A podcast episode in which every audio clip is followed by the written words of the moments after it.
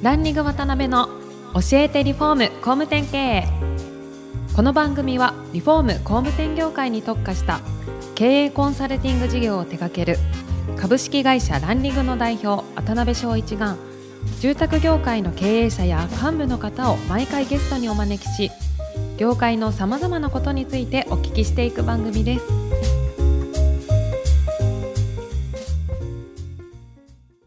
ろいろ質問を受ける中で、やっぱり住宅関係ってですね、今一番大きな課題として、やっぱり人の問題っていうのがあるんですね。で、まあその部分もあって、あとはもう一個キーワードとしてブランディングっていうところが非常にこうキーワードとして飛び交ってるんですけど、まあそれに対して一個質問が届いてますんで、はいはい、ちょっと牛久さん読んでいただいていいですか？最近住宅業界でも競争が激化している中で、ブランディングというキーワードが飛び交っていますが、あまりその本質が分かっておりません。そもそもブランディングとは何かという部分と、ブランド化を達成するための手順とセンターピンを教えてください。いろいろですね。質問がいっぱいありましたね。まあ要するにブランディングは何かっていうところと、そうですね、はい、それを達成するための手順というか、はい。これを何を対象にするかなんですよね。うん。何を対象にするとか誰を？うんうん、だ例えばそれが一般のお客さんなのか、はい、それとも発注してくれる大手デベロッパーとか、はい、いわゆる建設屋さんでブランドがなくてもきっちり頼まれた仕事をきっちりやって、納期通り納めて、い。い仕事したねと、でその後メンテナンスもいいねっていうやり方もあるわけですよね。そうですよね確かに。だどっちかやっぱりこうすごい強みを出すことが大事だと思うんですよ。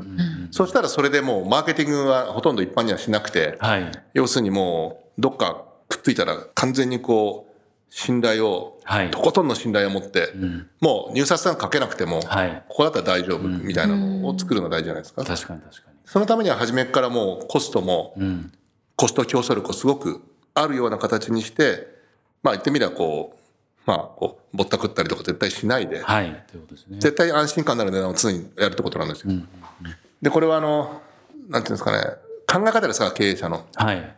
確かに量をいっぱいもらえば値段、利益薄くてもやりたい、うん、やれる、量が少ないからいっぱい取るって言ってもですね、はい、量が少ないからいっぱい取ると、いっぱい取られた方は、なんでこれ大したこと中身ないなと思うと、今度発注しなくなるから、今度マーケティングコストがかかるんですよ。そうですよね、確かに。結局今度、売り込みに関してはないんで、結局は後で損するんですよね。すごいいい仕事して、ちょっとの利益でも、ちゃんと頑張って安いねって思わせておけば、もうここに頼めば絶対ずるいことしないし、絶対大丈夫って思わせたら、どんどん来るから、マーケティング、宣伝広告一切ほぼいらなくなるんで、そうするとそれはそれで生きる道なんです。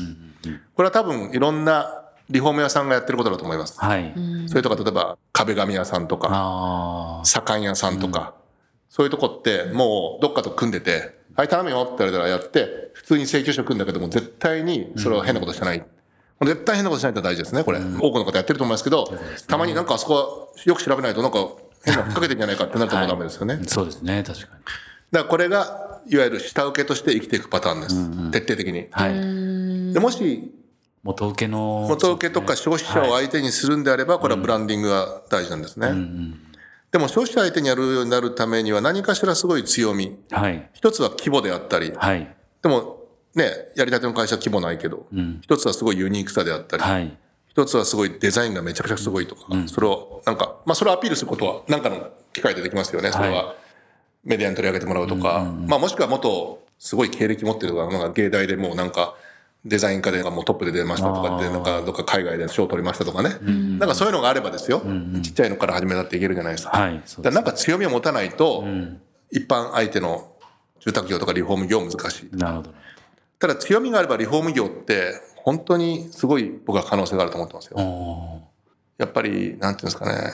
安い価格で、信頼性があって、はい、まあ、もちろんいいデザインでですよ、うんうん、いいデザインで安い価格で信頼性があってピシャッとやってくれるっていう安心感が本当にあればですよ、うんうん、あっちこっちでリフォームやってますから、うん、取れるはずなんですよね、うん、でただ安くするためには難しいのはある程度作業を定型化したりとか、うん、仕入れの効率を良くしたりとか、はい、頭が考える必要なんですよ。あそうですよね。なんとなくね、来たからはいはいって今まで通り発注電話してね、持ってきて持ってなんて言うと高いんですよ。うんうん、それをもうせっかくコンピューターとか IT があるわけだから、はい、どういう発注システムで、どういうふうにやれば安く入るか、うん、どこからも輸入すればいいのかとか、で、それを今まで全部同じところに頼んでたけど、ちょっと新しく開拓してみようとか。はい。ね。そういう、例えば昔に比べてですよ、うん、中国や東南アジアの材料の質ってものすごく上がってるんですよ。うん、いろんな意味で。そうですね、確かにじゃあ今までだったら日本からじゃなくて信用できないかってずっと思ってても、あれ待てよと。え、ベトナムからなんか多分ある家具入れたらこれもう3分の1、4分の1で入れられるねっていうのがあるんですよ、実際ね。だから、そういうのを研究すること。なるほどね。いかに安くするか。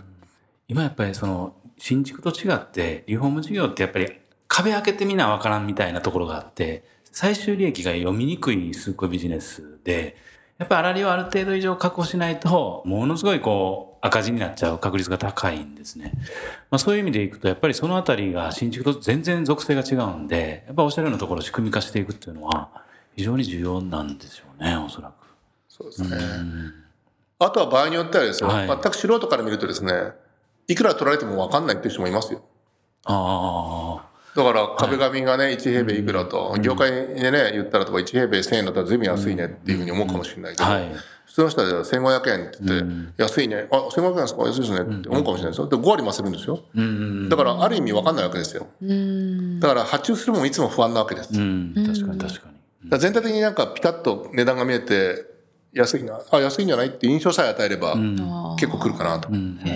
あと、ただブランドっていうのは大事で、やっぱ大手のブランドがついてると、後々のメンテナンスもいいだろう。ね、なんか変なことしてもちゃんとやってくれるだろうって思うから、そこのレビューですよね。今、レビュー経済ですから、いわゆるね、何でもかんでも。レビューでしょ、はい、レストランの、レストランでも何でも。口コミです、ね、口コミとかと、コンピューター出るじゃないですか、これ。ネット上に、はい。このレビューでとにかく、アフターケア、アフターケア、アフターケアにお金を使って、PR 費を抑えるってことです。ああ、なるほど、なるほど。アフター、だからちょっと時間かかるんですよ、それは。それだと3年ぐらいかかりますよ。